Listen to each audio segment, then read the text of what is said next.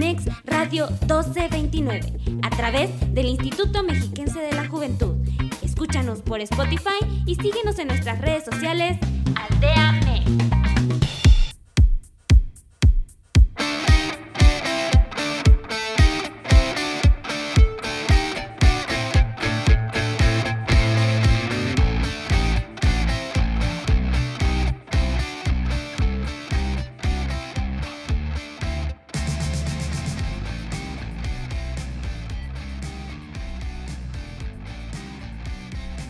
Hola, ¿qué tal amigos? Sean bienvenidos nuevamente a un capítulo más aquí en Aldea Mex Radio 1229 desde el Instituto Mexiquense de la Juventud.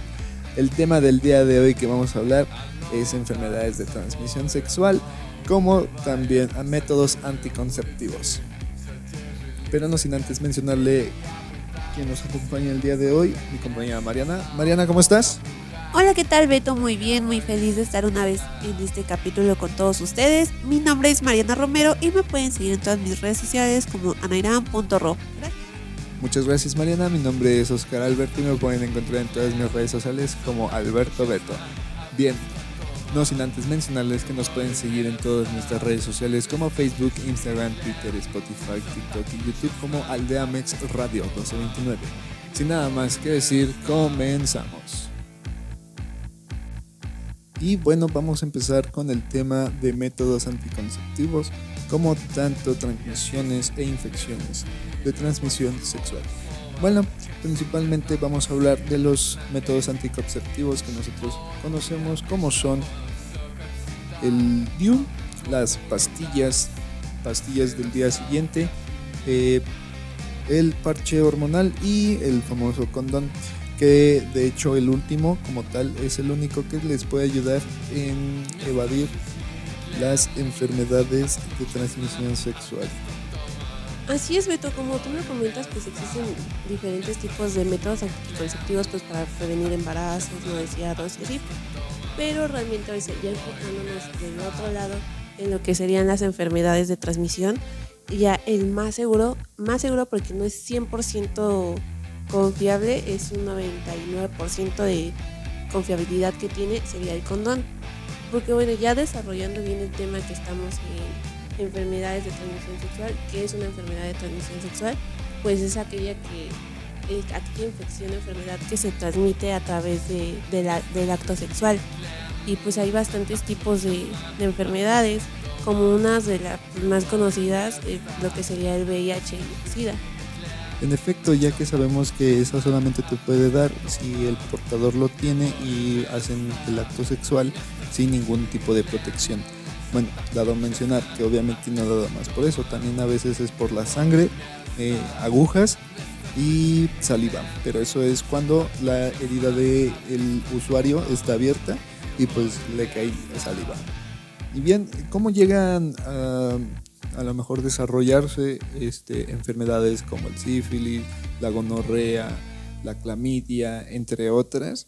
Y bueno, eso es principalmente por bacterias, por la mala higiene, por este, estar con, con varias personas este, en una relación sexual.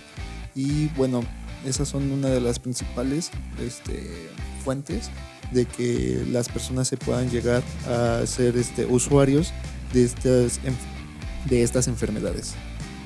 Es correcto, Beto, pero igual en varios casos o algunos de los casos se puede dar de que la persona no presenta síntomas o no siente dolor, no siente, o sea, no ve nada normal, pero puede tener una infección y si esta persona tiene contacto sexual con otra, la, puede contagiar porque tal vez no, la, no lo siente. Es como si la activara. Así es, Beto, nada más de repente como que ahí está la enfermedad, pero necesita hacer como que la acción para que se active. Y pues en este caso ya, o sea, quedaría contagiada la otra persona y a él se le iría desarrollando más aún la enfermedad o la infección que tenga. Bueno, yo tengo una duda. En el dado caso que llegue eh, a tener una infección un individuo, eh, ¿dónde se podría presentar? ¿Qué debería de hacer? Y bueno, todos los seguimientos que se deben de tomar a cabo.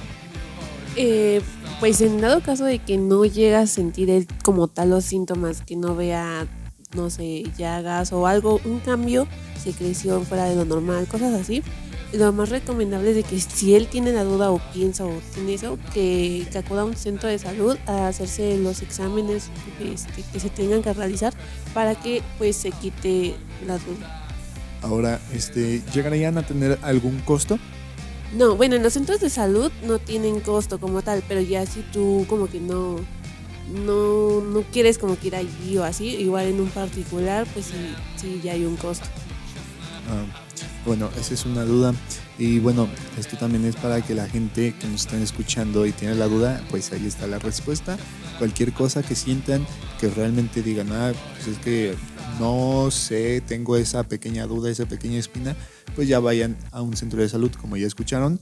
Pueden ir, este, pues obviamente solos, pero es mejor que si son menores de edad, que vayan recomendados, que vayan acompañados con algún padre o tutor. Así es, Beto, y te digo, o sea, cuando tengan la duda o así, igual no este no tener más contacto con otra persona hasta que se haga los exámenes, esté seguro de que no lo tiene y para que se cuide y cuide pues, a las demás personas. Claro que sí. Y bueno, ya escucharon amigos, cualquier duda, ahí está en los centros de salud. Si en el dado caso llegan a, a quererse hacer alguna prueba, un examen, pues ahí mismo pueden acudir y más que nada seguiremos con el tema. Así es, más que nada, o sea, prevenir, cuidarnos, porque pues ya cuando se llega a tener una enfermedad como lo que es el SIDA, sabemos que pues ya no, no hay como tal una cura, o sea, hay medicamento, es tratable. Y en dado caso de contraer alguna enfermedad en el embarazo, eh, corre riesgo, no es 100% probable, pero el, corre riesgo el feto a contraer o a ser este, más propenso a ser enfermizo, a tener las defensas bajas, y cosas así. Y bueno, otra de las enfermedades, de las muchas que, pues hay, existe también el herpes, que básicamente es una bacteria que se desarrolla a menudo de que si una persona lo tiene, como ya les había mencionado, cómo se llegan a crear este tipo de enfermedades, pues bueno, básicamente es este, se transmite por fluido eh, y puede ser detectado principalmente pues en las áreas donde cayó pues el fluido.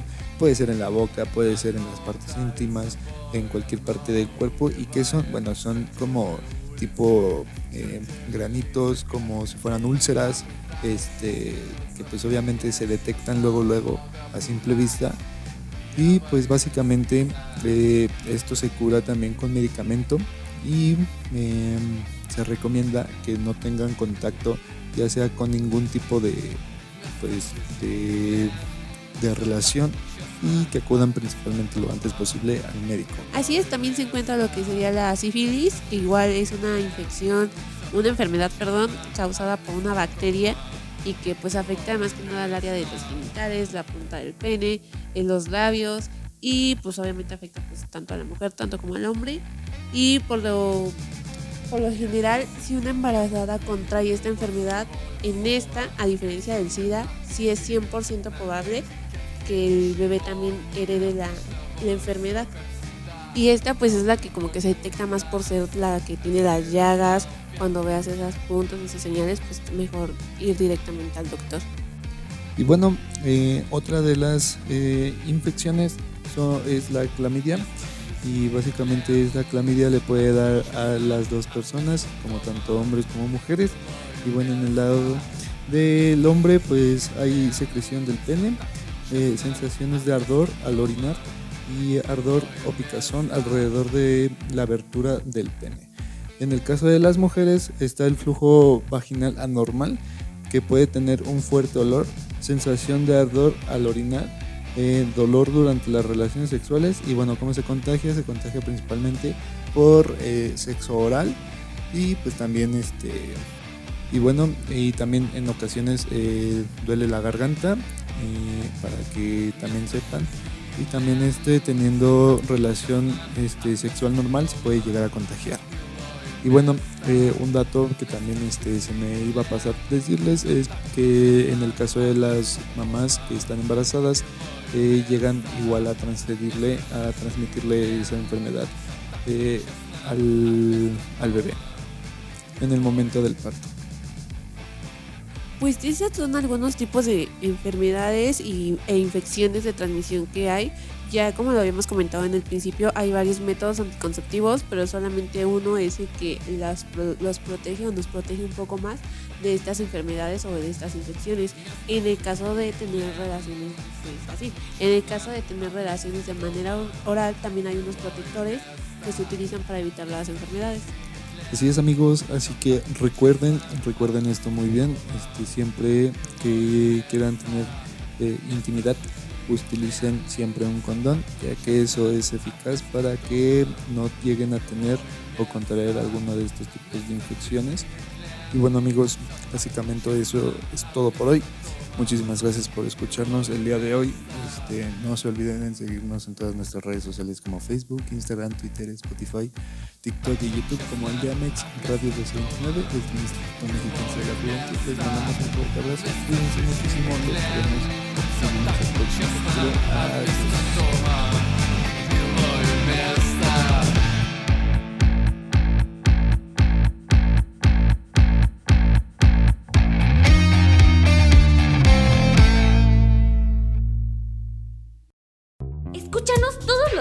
por Spotify.